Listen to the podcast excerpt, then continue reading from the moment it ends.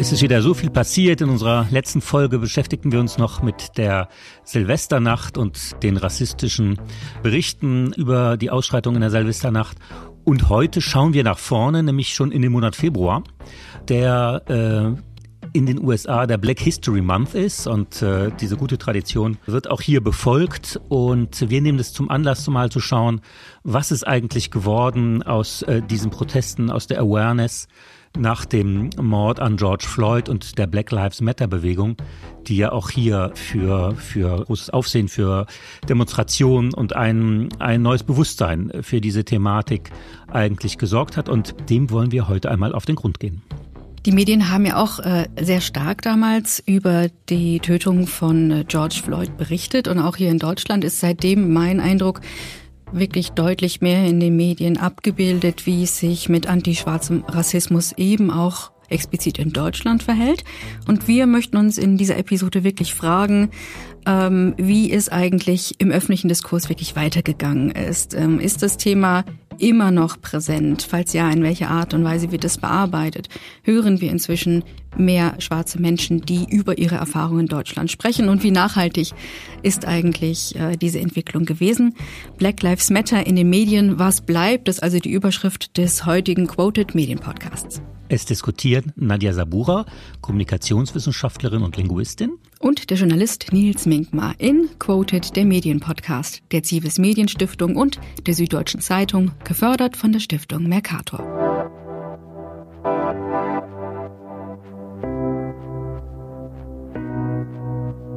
Ja, ich finde, es ist eines der brisantesten Themen überhaupt äh, in der öffentlichen Debatte. Ich kann die Redaktionssitzungen gar nicht zählen, wo darüber diskutiert wurde, äh, wie man äh, Jugendbücher umschreibt, ob man es überhaupt machen soll, wie man Straßennamen umbenennt und so. Das, das rührt an einen äh, immer ganz sensiblen äh, Nerv und die Zuschriften aus, aus der Leserschaft sind da auch immer enorm. Ähm, habt ihr da auch mit schwarzen Kolleginnen und Kollegen zugesprochen? Nein, wir haben kaum welche. Und äh, habt ihr zum Anlass genommen, äh, Menschen einzuladen? Es müssen ja nicht unbedingt Kolleginnen und Kollegen im eigenen Haus sein. Es gibt ja auch sehr viele ähm, schwarze Journalistinnen und Journalisten quer in der ganzen Medienlandschaft oder vielleicht sogar auch ähm, Leserinnen und Leser? Es sind mehr geworden, aber die, die Zahlen sind da immer noch äh, wirklich absolut erschütternd, ja. Hm, das verstehe ich, aber so die Frage war, ob ihr aktiv einen Schritt rausgegangen seid, quasi auch diese Stimmen zu euch zu holen und vielleicht mal zu erfahren, wie die Menschen selbst äh, eure Berichterstattung wahrnehmen. Ja, ja, klar, natürlich. Das, das passiert schon, aber es ist äh, wirklich noch ein langer Prozess. Da mhm. darf man sich gar keine Illusionen machen. Ja, in der öffentlichen Debatte ging es ja wirklich ganz häufig in den letzten Jahren und äh, nach den Black Lives Matter Protesten um wirklich ganz zentrale Momente, so etwas wie, was ist überhaupt rassistisch oder haben wir in Deutschland ein Rassismusproblem. Also so grundlegende Dinge mussten da anscheinend auch nochmal aufgearbeitet werden. Es ging um Thematiken wie ist Blackfacing erlaubt, also dass man sich als weiße Person äh, einfach das Gesicht schwarz malt, ähm, um äh, schwarze Menschen quasi darzustellen, das N-Wort. Ähm, also das Wissen über strukturellen Rassismus in Deutschland und eben auch in den Redaktionen in Deutschland scheint zumindest seit diesen großen Protesten durchaus auch angekommen zu sein und dort diskutiert zu werden. Genau, und darüber wollen wir auch heute reden mit unserem Gast. Es ist äh, Noelle O'Brien Coker, Journalistin, Autorin aus Köln, die sich schon, die sich schon sehr lange mit dieser Thematik beschäftigt. Herzlich willkommen. Ja, hallo. Danke, dass ich hier sein kann. Hallo.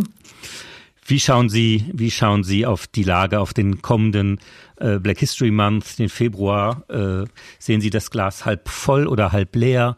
Ähm, ich weiß, Sie haben da eine sehr engagierte, aber auch sehr differenzierte Betrachtung.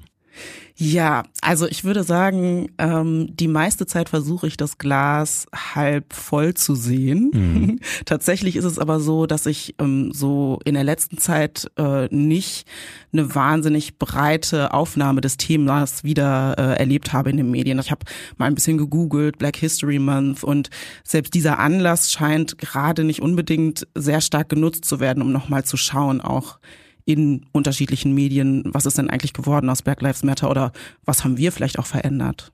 Äh, meinen Sie, das Thema wird verdrängt durch, durch Ukraine, äh, Corona und diese Tendenz in den Medien immer nur ein Thema äh, zugleich zu behandeln? Und Sie meinen, dieser strukturelle Rassismus ist in Wahrheit eines der, der brennendsten Themen, das wir haben und das gerät so in den Hintergrund? Ja, also es wird verdrängt. Das hat natürlich auch aufmerksamkeitsökonomische Gründe. Also das, darauf spielen Sie ja, glaube ich, an, das definitiv. Und es wird, glaube ich, immer noch nicht unbedingt mh, geschafft, die Dinge auch ähm, sich überkreuzend zu betrachten. Also antischwarzer Rassismus spielt hier auch bei den Fluchtbewegungen aus der Ukraine eine Rolle. Ähm, antischwarzer Rassismus oder Rassismus ist so ein Thema on top oder nice to have oder ne, wenn halt gerade ein krasser Anlass da ist. Ich kann nicht sagen, wie das dann anders aussehen müsste, aber ich glaube, so ein bisschen eine höhere Anzahl oder ein bisschen mehr noch hinschauen und dranbleiben, würde ich vermuten, wäre doch schon noch sinnvoll oder würde der Sache gut tun. Dieses genaue Hinschauen, das möchte ich mir immer herausgreifen. Auch ich habe den Eindruck, dass Themen der ähm, schwarzen Community in Deutschland vor allen Dingen on top verhandelt werden und vor allen Dingen aber auch ähm, auch das ein subjektiver Eindruck vor allen Dingen problematisiert werden. Also man blickt hier ganz gerne doch einmal aus einer eigenen Position auf Thematiken, greift sich etwas heraus und ähm, schafft es quasi nicht, eine, eine breite Debatte darüber abzubilden, wie quasi das Thema deutsche Geschichte keine rein weiße Geschichte ist. Mhm. Also wirklich auch grundlegend sich in seiner eigenen Definition als Deutschland, als äh, ein Land der Vielfalt zu begreifen. Und ähm, das kommt mir sehr stark quasi da ähm, so entgegen. Ich habe ja noch mal ein bisschen geschaut, wie können wir in den Medien das eigentlich festmachen. Wir versuchen hier bei Quoted ja immer ganz konkret am Beispiel zu arbeiten und haben da eine ganz tolle Stoffsammlung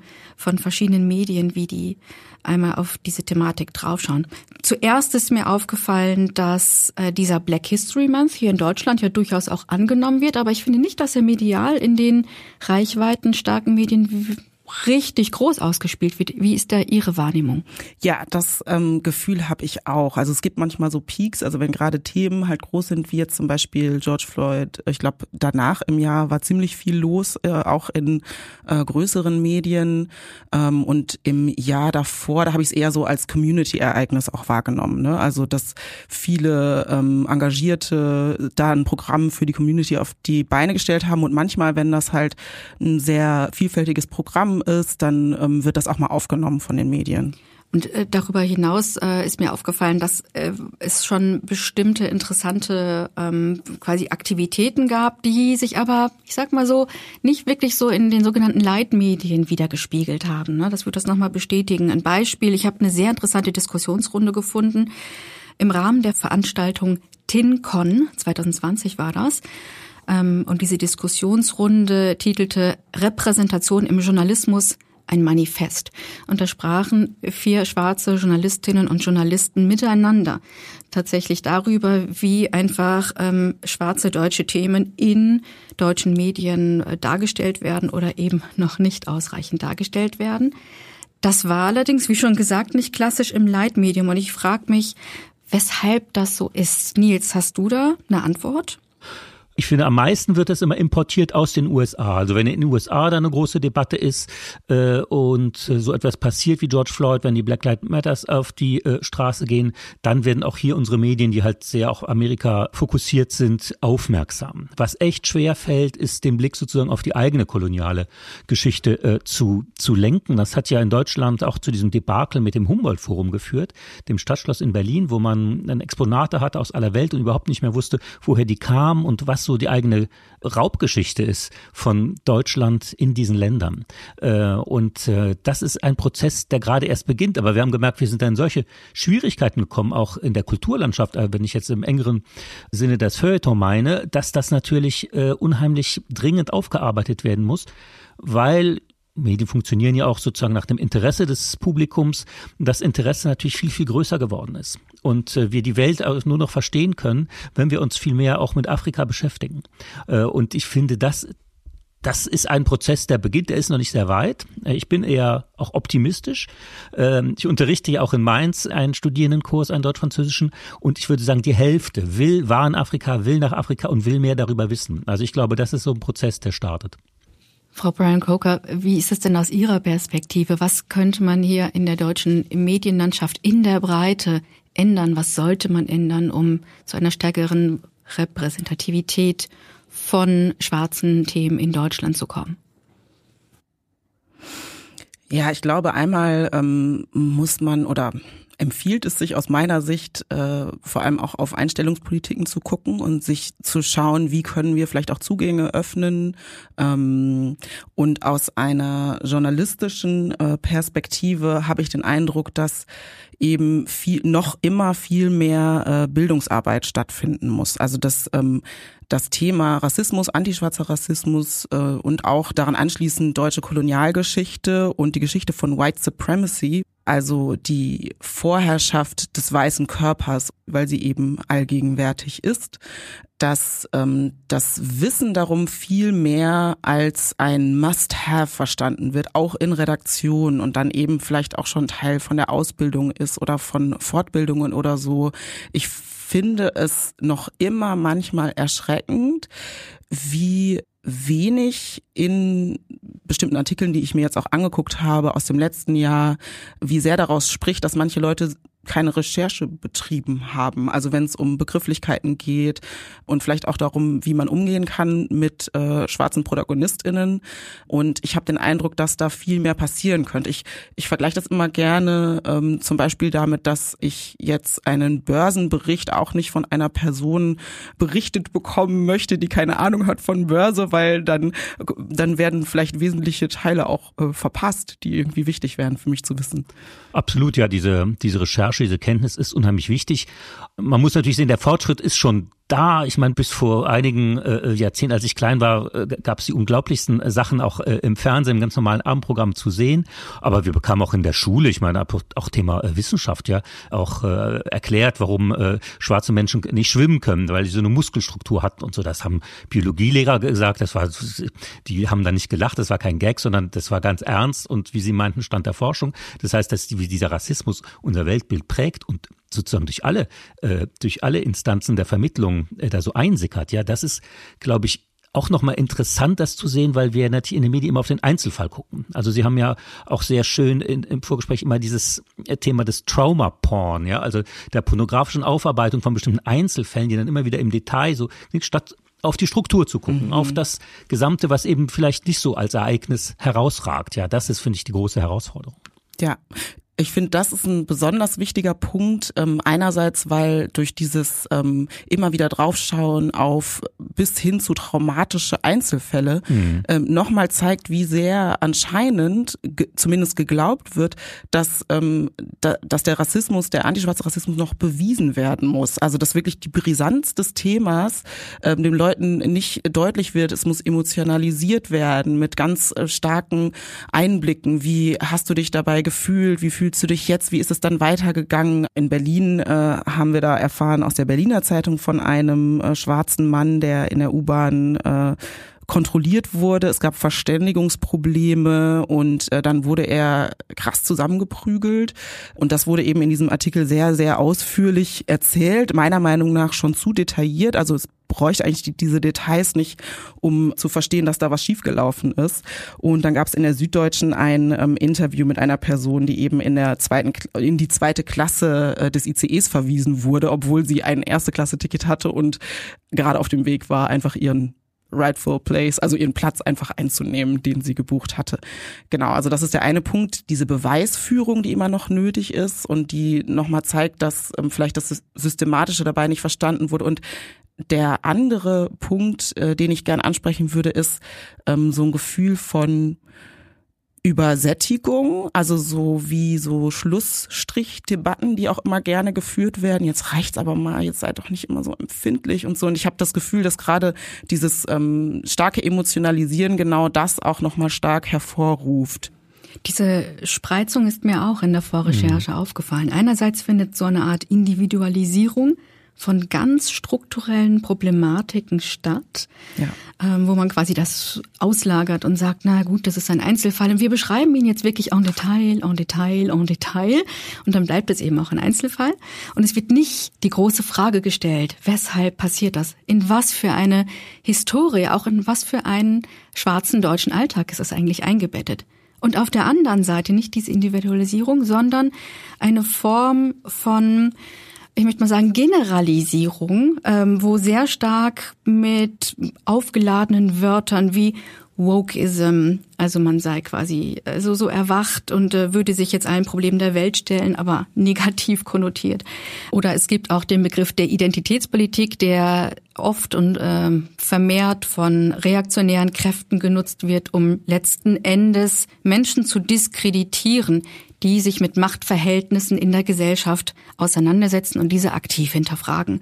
Ähm, das sind alles Manöver und Methodiken, ähm, wo versucht wird, wirklich die alltägliche rassistische Struktur, die es auch in Deutschland gibt, nachweisbar anhand von Studien belegbar gibt, ähm, nicht zu zentrieren, sondern sich eben an Einzelfällen oder an Generalisierungen sozusagen ähm, so ähm, abzuarbeiten. Oder genau, sich abzuarbeiten, ja. Ja, es stimmt. Es ist so eine, äh, es ist mobilisiert unheimlich starke Abwehrreaktionen. Also das heißt, wenn ich viel Post bekommen will von von äh, Leserinnen und Lesern, dann geht es immer darum um Straßenumbenennungen, ja, oder dass man bei Pippi Langstrumpf äh, nicht mehr sagen kann, der Vater war N-Häuptling oder Winnetou, ja, es war auch ja so ein Beispiel, dass man sagt, was, das haben wir doch in unserer Kindheit geliebt und geschätzt aus guten Gründen und jetzt will man uns das vorschreiben. Und das skandalisiert und die Leute sind aufgeregt und und wird dann Sprachpolizei und Wokeism und sowas.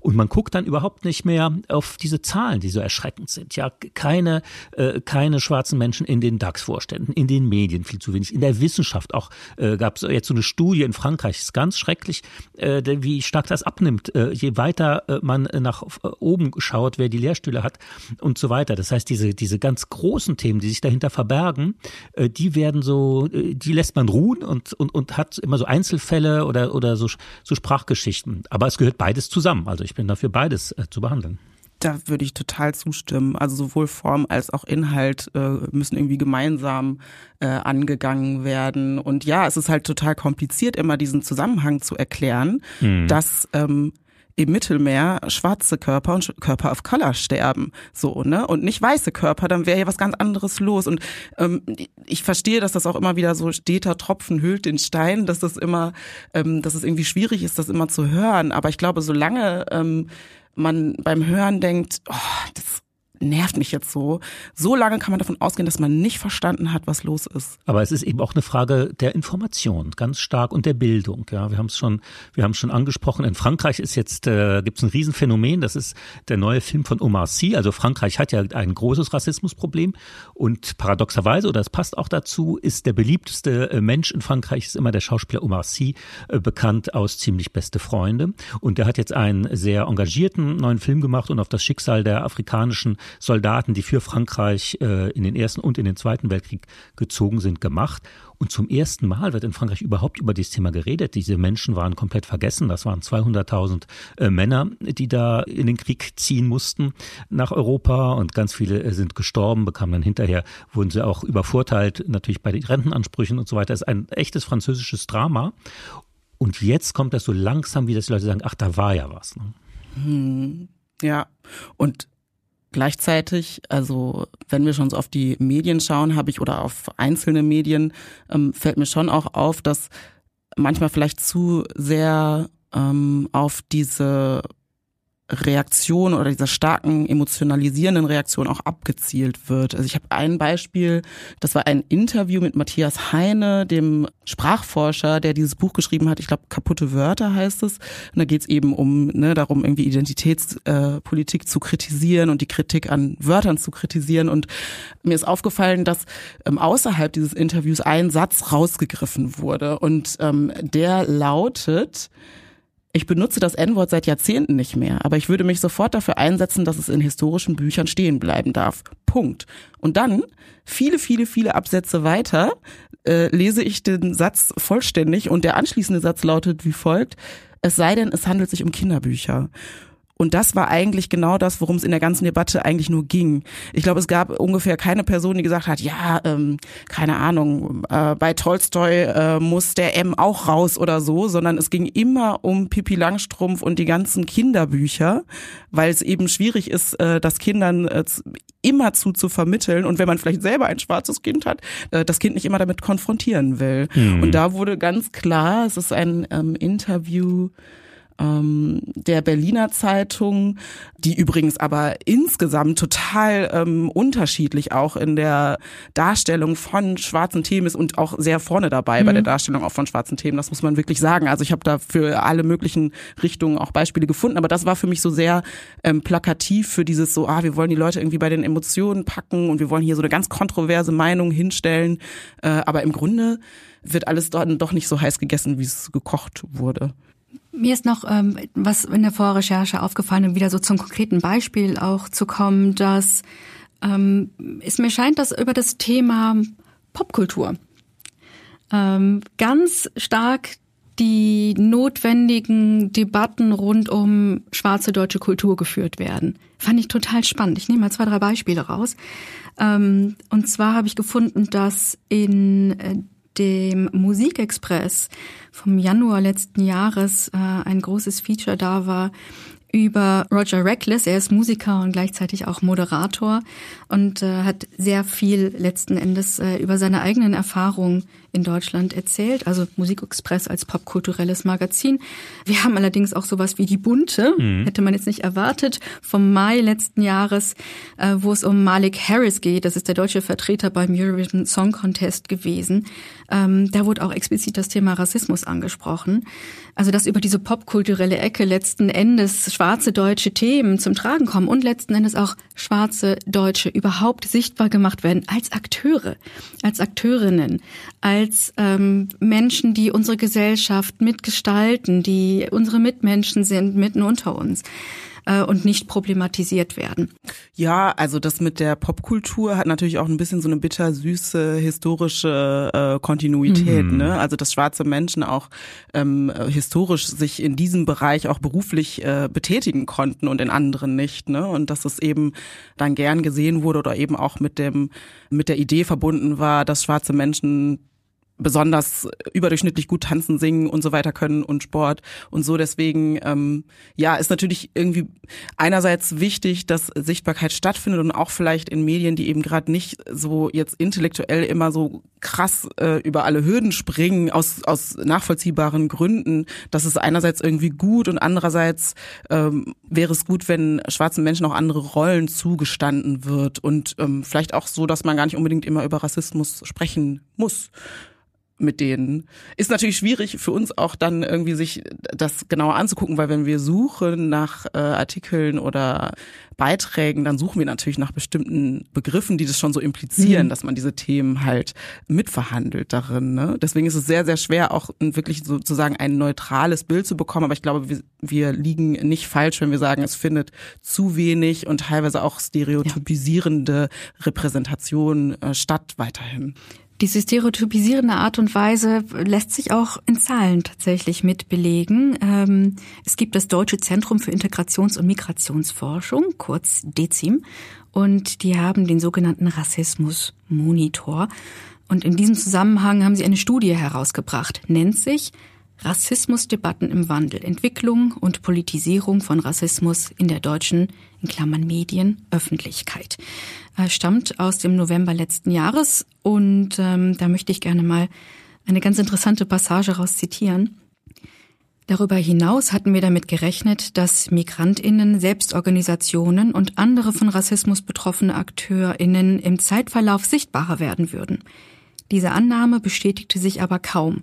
Vielmehr scheinen rassistisch agierende Akteurinnen sichtbarer zu werden.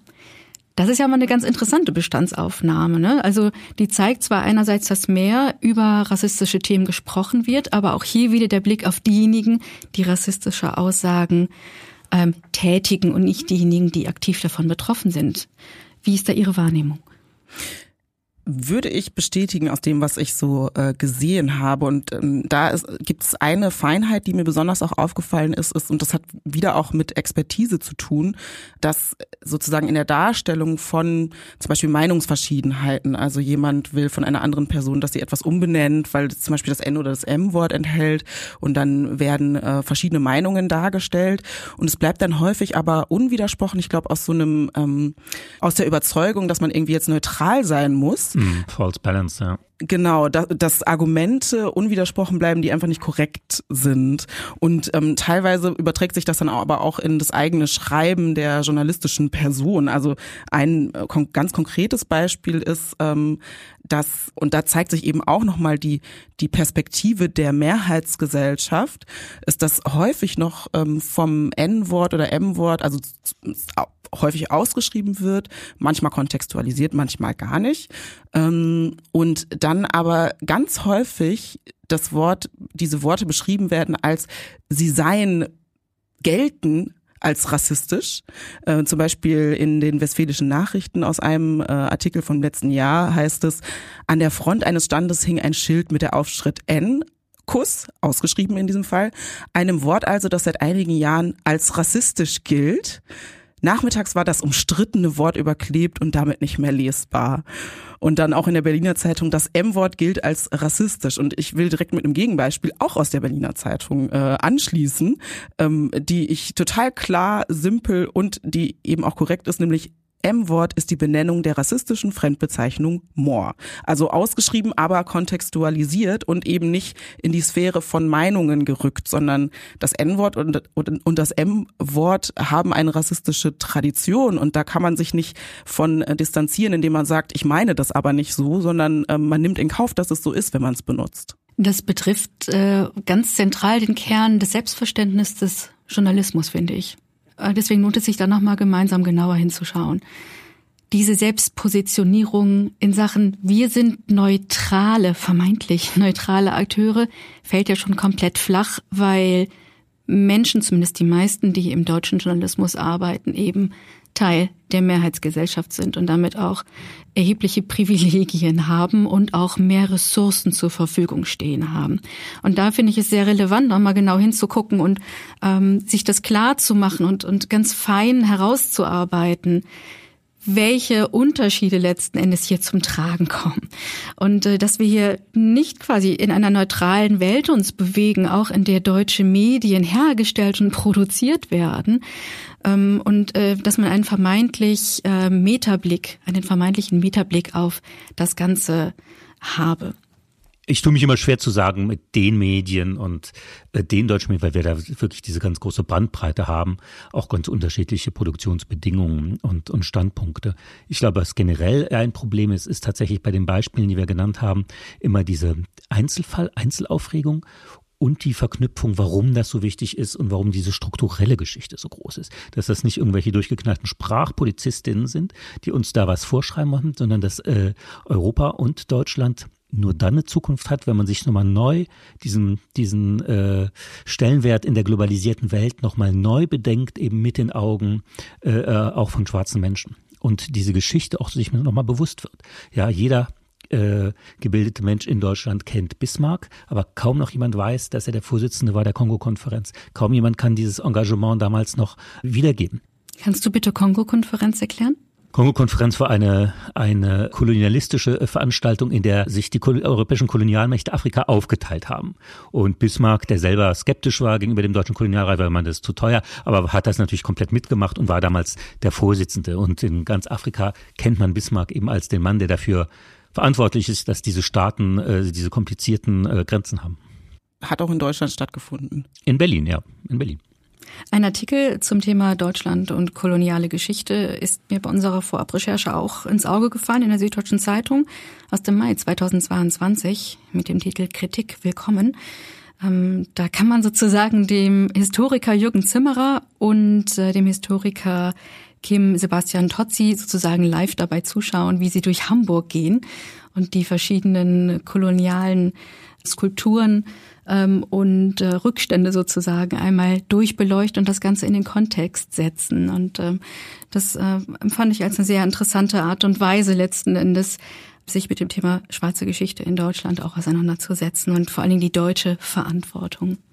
Ähm, ich ich mag es ganz gerne nochmals auch auf das zu schauen, was wirklich gut gelaufen ist. Mhm. Ähm, wir haben jetzt hier von Medien gesprochen, haben ganz konkrete Beispiele genannt, wo es ähm, nicht so besonders gut gelaufen ist, mit dem journalistischen Anspruch, möchte ich mal sagen. Oder ist immer einfacher. Ja, ganz genau. Und deswegen mag ich es ganz gerne nochmal äh, drauf zu schauen, ähm, was denn vielleicht für ein Artikel erschienen ist, der besonders zu dieser Thematik begeistert hat. Ähm, da möchte ich mal gerne beide fragen und möchte ganz gern natürlich anfangen bei Ihnen, Frau O'Brien Coker. Ja, also ich, äh, es gibt so viele kleine äh, Momente. Ich äh, nenne mal als erstes ein Interview mit der Schauspielerin Joy Evulu im Weser-Kurier. Ähm, und da, ich kann jetzt gar nicht das ganze Interview wiedergeben. Ich weiß aber noch, dass es eine sehr angenehme Gesprächsführung war, die nicht so darauf abzielte, so ihre Erfahrung als schwarze Person, wobei das natürlich in ihre Rolle bei Hotel Mondial äh, ist sie jetzt ja, glaube ich, spielt sie eine Hauptrolle, ähm, auch dass do dort auch verhandelt wird, aber es war so wie nebenbei. Und natürlich kam sie dann darauf zu sprechen, dass sie sich ja auf eine Art auch mit der Rolle identifiziert, dass ähm, die Figur Alltagsrassismus erlebt. Und dann fragt die auch noch ziemlich junge, also so habe ich das äh, auf dem Foto interpretiert, junge Autorin, Journalistin, ähm, ist ihnen Alltagsrassismus im Drehbuch ein bisschen zu viel vorgekommen?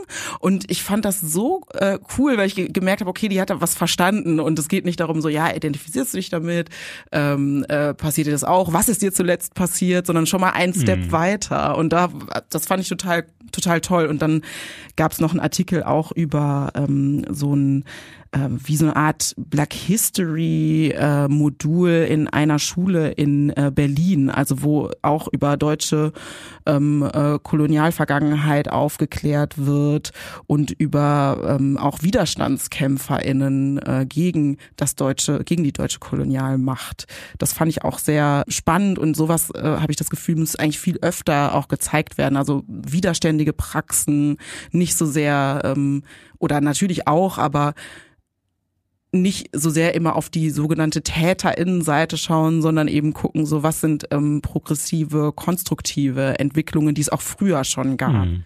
Stichwort Perspektivwechsel und nochmal Historisierung der schwarzen deutschen Geschichte. Nils, wie ist es bei dir? Hat dich ein Artikel besonders begeistert?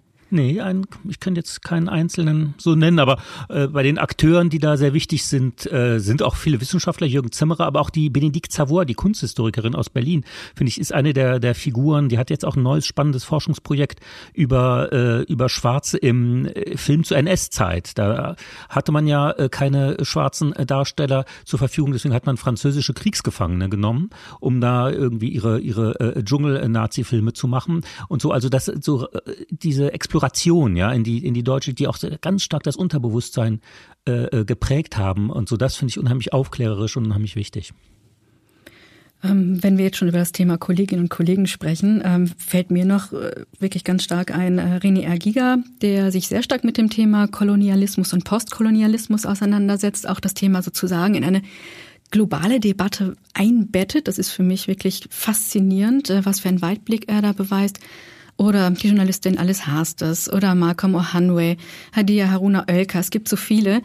Ähm, aber ich komme nochmal zurück zum Thema Artikel. Es gibt einen Artikel, den ich gefunden habe, der mich nachhaltig begeistert hat. Der ist im September letzten Jahres in der Berliner Zeitung erschienen und trägt den Titel Becoming Millie geschrieben von Achan Malonda, einer Künstlerin, die sich in dem Artikel mit Schwarzsein in Deutschland auseinandersetzt, mit Dekolonialisierung und vor allen Dingen mit diesem Zusammenhang, ich sag mal, der Spannung zwischen individuellem Leben und den strukturellen Grundbedingungen in Deutschland. Und äh, ich habe wahnsinnig viel von diesem Artikel mitgenommen und gelernt und blicke seitdem auch nochmals aus einer neuen Brille, einer neuen Perspektive auf das Thema Schwarz und Deutsch. Ja, oder ich finde, man kann auch von Ijuma Mangold da immer viel lernen, meinem äh, Feuilleton-Kollegen aus der äh, aus der Zeit, der äh, eben ein äh, schwarzer Journalist ist und aber sagt, es äh, muss jeder da seinen eigenen Umgang äh, mitfinden. Er ist jetzt von seiner politischen Einstellung her nicht besonders links, nicht besonders äh, äh, woke und so, aber er sagt, es gibt strukturellen Rassismus. Ich selber habe keinen erfahren. Äh, ich hatte da Glück, bin in Heidelberg groß geworden. Äh, bestimmte Sachen haben mich genervt, aber ich will mich da jetzt nicht einfach darauf immer äh, zu äußern müssen oder mich darauf zurückführen lassen. Hat auch ein ganz tolles Buch über das Thema geschrieben. Also von ihm kann man auch immer viel lernen, auch wenn man nicht immer seiner Meinung ist. Ich komme noch mal zu einer letzten ähm, feurigen Frage, möchte ich mal sagen. Sollten weiße Journalistinnen und Journalisten Antirassismus-Seminare besuchen oder wäre das übertrieben? Ich fände es natürlich super. Oder rassismuskritische Seminare zu besuchen, finde ich äh, total ähm, super. Am Ende ist mir egal, wie das Wissen in die Redaktion kommt. Ich fände einfach nur gut, wenn anerkannt würde, dass es ein Bereich von Expertise ist, über den es etwas zu wissen gilt und dass Leute sich vielleicht auch ein bisschen dafür schämen, wenn sie halt nicht up-to-date sind, weil bei anderen Themen würden gerade auch, ich sag mal, eitle Menschen wie JournalistInnen wollen eigentlich ganz gerne immer mit ihrem Wissen glänzen, aber in dem Bereich irgendwie nicht. Und ähm, genau, das, das wäre, ob das jetzt mit Seminaren ist oder dass Leute einfach ähm, vernünftig gucken, auch immer aktuell gucken, bevor sie recherchieren, weil vieles ist auch so Work in Progress. Also es geht einfach immer weiter. Eine Selbstbezeichnung ist vielleicht im nächsten Jahr nicht mehr so breit äh, akzeptiert in der Community. Und ähm, ja, und da eben dann auch die Individuen immer zu fragen, die man zum Beispiel interviewt oder so. Ähm, ja, also äh, Moral von der Geschichte ist, klar, wenn es ein Seminar sein muss, dann äh, nehme ich auch ein rassismuskritisches Seminar. Das, was ich immer feststelle, ist, wie gerne das Publikum, die Leserinnen und Leser und die Hörerinnen und Hörer äh, dazulernt. Ja, ich finde, dieses Bildungsangebot, das man im Journalismus machen kann, ist mit einer der tollsten Aspekte in diesem Job. Und dazu gehört natürlich auch, dass sich die Journalistinnen und Journalisten selber weiterbilden. Das finde ich, eine, die Redaktion zu öffnen für Menschen mit anderer Erfahrung, auch äh, tatsächlich für Pädagoginnen und Pädagogen, die einem da was erzählen können. Das finde ich, finde ich ganz toll. Ob es eine externe Blattkritik ist oder jemand, dem man so kommt, aber das finde ich äh, in dem Beruf fast unabdingbar. Ich glaube, eine Sache, die wir alle sofort auch schon umsetzen können, die so im Medienbetrieb tätig sind, ist Affirmative Action. Das heißt also wirklich zu schauen, finde ich auch bei Themen, wo es nicht explizit um Rassismus oder Queerfeindlichkeit oder so geht, finde ich da ProtagonistInnen, die nicht äh, zum, im Durchschnitt der Mehrheitsgesellschaft sind. Und ich glaube, bis wir an den Punkt kommen, dass wir durch Affirmative Action äh, Menschen zu Wort kommen, zu viel zu Wort kommen lassen, dürfte noch eine ganze Weile vergehen. Das nehmen wir mit und letzten Endes schließt sich jetzt zum Ende nochmal der Kreis zum Anfang dieser Quoted-Folge. Wir danken ganz herzlich unsere Gesprächspartnerin Noelle O'Brien Coker. Ja, danke, dass ich da sein durfte. So, das war eine ganze Menge. Das können wir jetzt erstmal so stehen lassen und auch sacken lassen. Wir haben viel Stoff zum Weiterdenken.